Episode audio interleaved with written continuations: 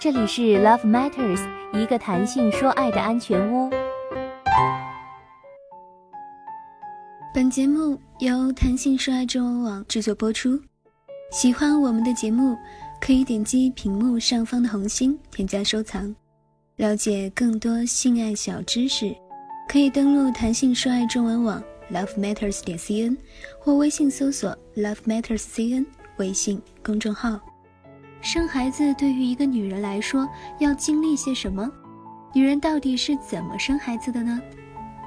我们并不是要褒奖女人生一个孩子是多么伟大的一件事情，因为生育功能对于女性而言是褒奖还是枷锁，本就争论不休。但在接下来的故事中，故事的每一个细节，生一个孩子经历的远超过我们的想象。读完文章，真的就像自己生了一次孩子一般。将这个故事分享给所有人，因为我们都有母亲，我们也都有可能成为母亲。时常听到有人讲，孩子多可爱呀，生一个玩吧。也有老人劝自己的子女说，生个孩子吧，你不愿意养，我帮你养。还有一些夫妻会觉得，我们之间的关系出问题了。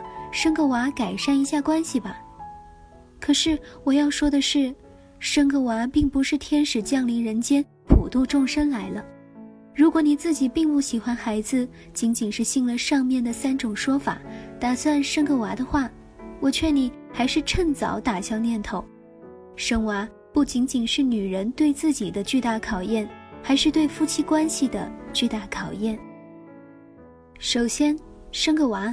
你要过身体关，还要过心理关。怀孕生娃的过程中，肚子慢慢变大，身体的负重增加，腰部酸痛就不说了，还要忍受由于子宫增大导致的各个器官受挤压位移。在这个过程中，很有可能像我一样出现胃痛，甚至胃痉挛的情况。而医生的说法是，这很正常，没啥办法，只能忍。因为孕期吃药还是要尽量避免的。不仅如此，到了孕后期，由于肚子很大，睡觉各种不方便，睡了没多久，着床侧的骨头就被压得生疼，然后你要做的就是艰难的翻身，然后睡了没多久，再艰难的翻身，周而复始。而且还会有各种科普告诉你，左侧卧位对你和胎儿更好。右侧卧位容易造成胎儿缺氧，于是你还要小心的尽量缩短右侧卧的时间。而当你睡姿折腾舒服了，这时候又想上厕所了，因为到了孕后期，尿频真的好严重。当然，个人觉得身体上的困难还是相对容易克服的。虽然我每次胃痉挛的时候都在数数，硬挺着让它过去。然后在停止疼痛的时候，觉得巨大的幸福感袭来，但是心理上的焦虑更加折磨人，尤其是对本身就容易焦虑的人来说。对，就是我。刚怀孕的时候，最怕的就是自然流产了，因为前三个月确实很危险嘛。当平安度过前三个月之后，又会被各种畸形筛查弄得担心不已。最郁闷的是，畸形筛查的结果通常都要一段时间才能拿到。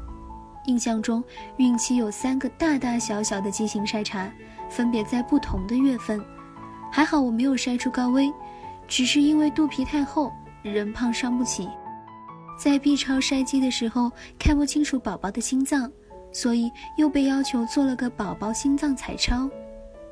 曾经在去取血液筛机的结果时。看到有一些孕妈妈因为高危被留下，想想如果我是他们中的一员，一定郁闷的不行。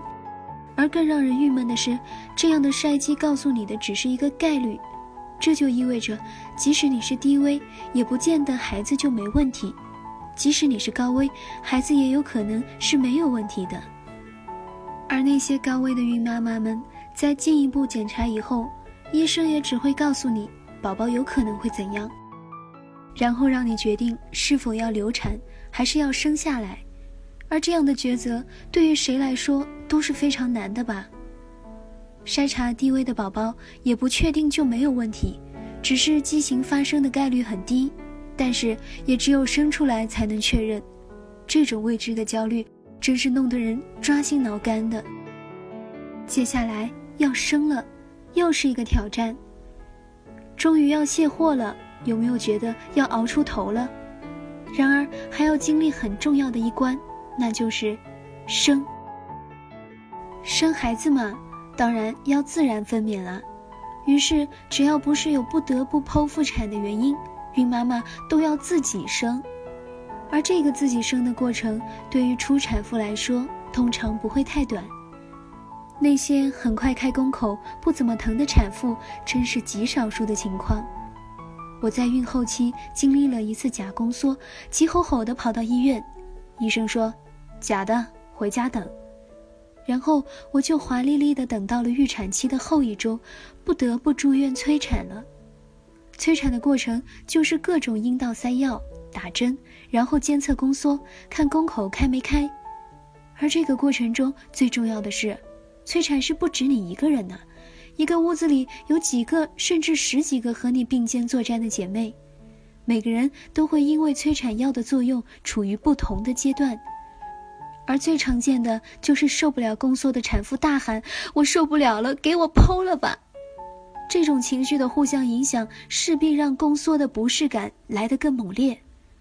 而当宫口开到两到三指，就会被推进产房了。不过，据说进了产房还要经历漫长的等待。面对越来越密集的宫缩，产妇通常会觉得越来越难受。而这个时候还要坚持吃东西保持体力，因为最后生的时候如果没力气，就悲催了。然而我没能有幸进入产房，经过了一周漫长的催产，我坚强的宫口还是没开，于是我又被推进了手术室。全天手术的产妇都是有各种并发症的，只有我一个剖宫产原因是过期产。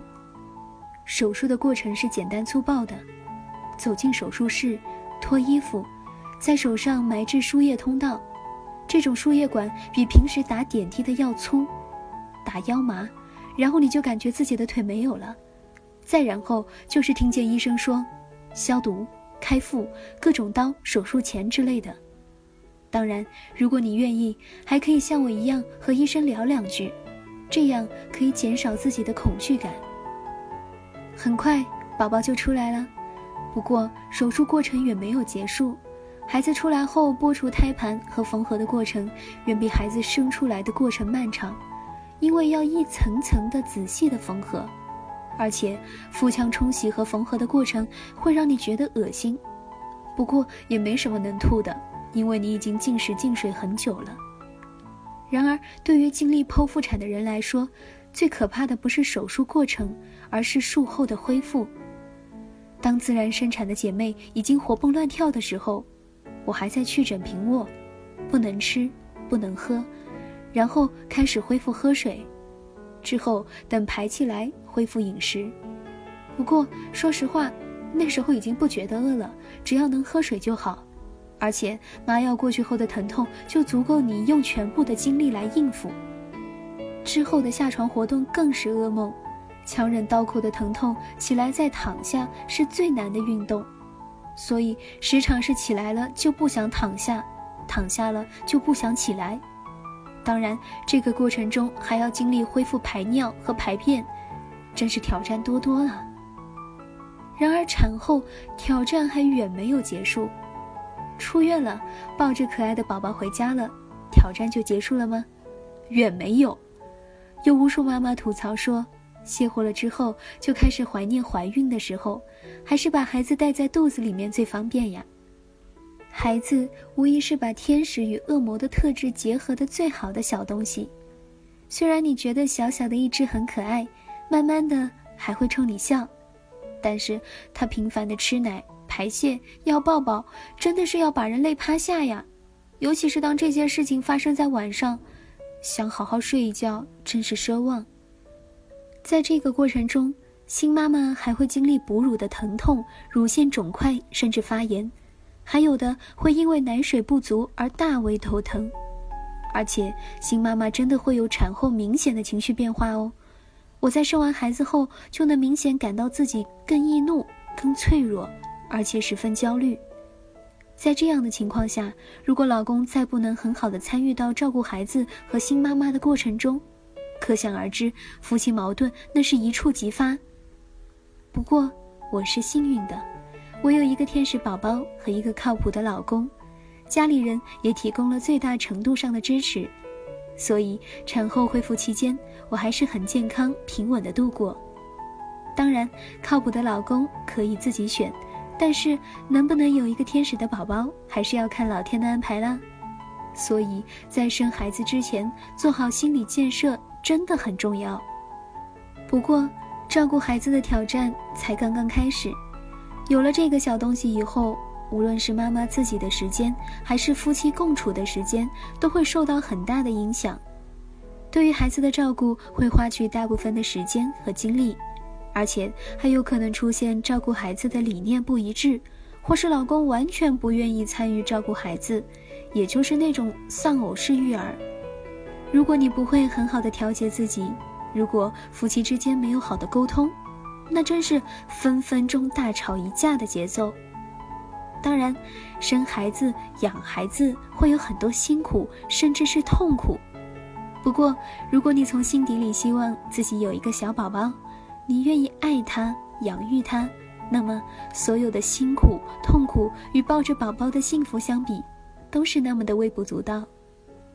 最后，最想说的是，如果你是喜欢孩子的，生一个来享受那种幸福吧；但如果你生孩子是出于别的原因，真的是要三思而后行啊。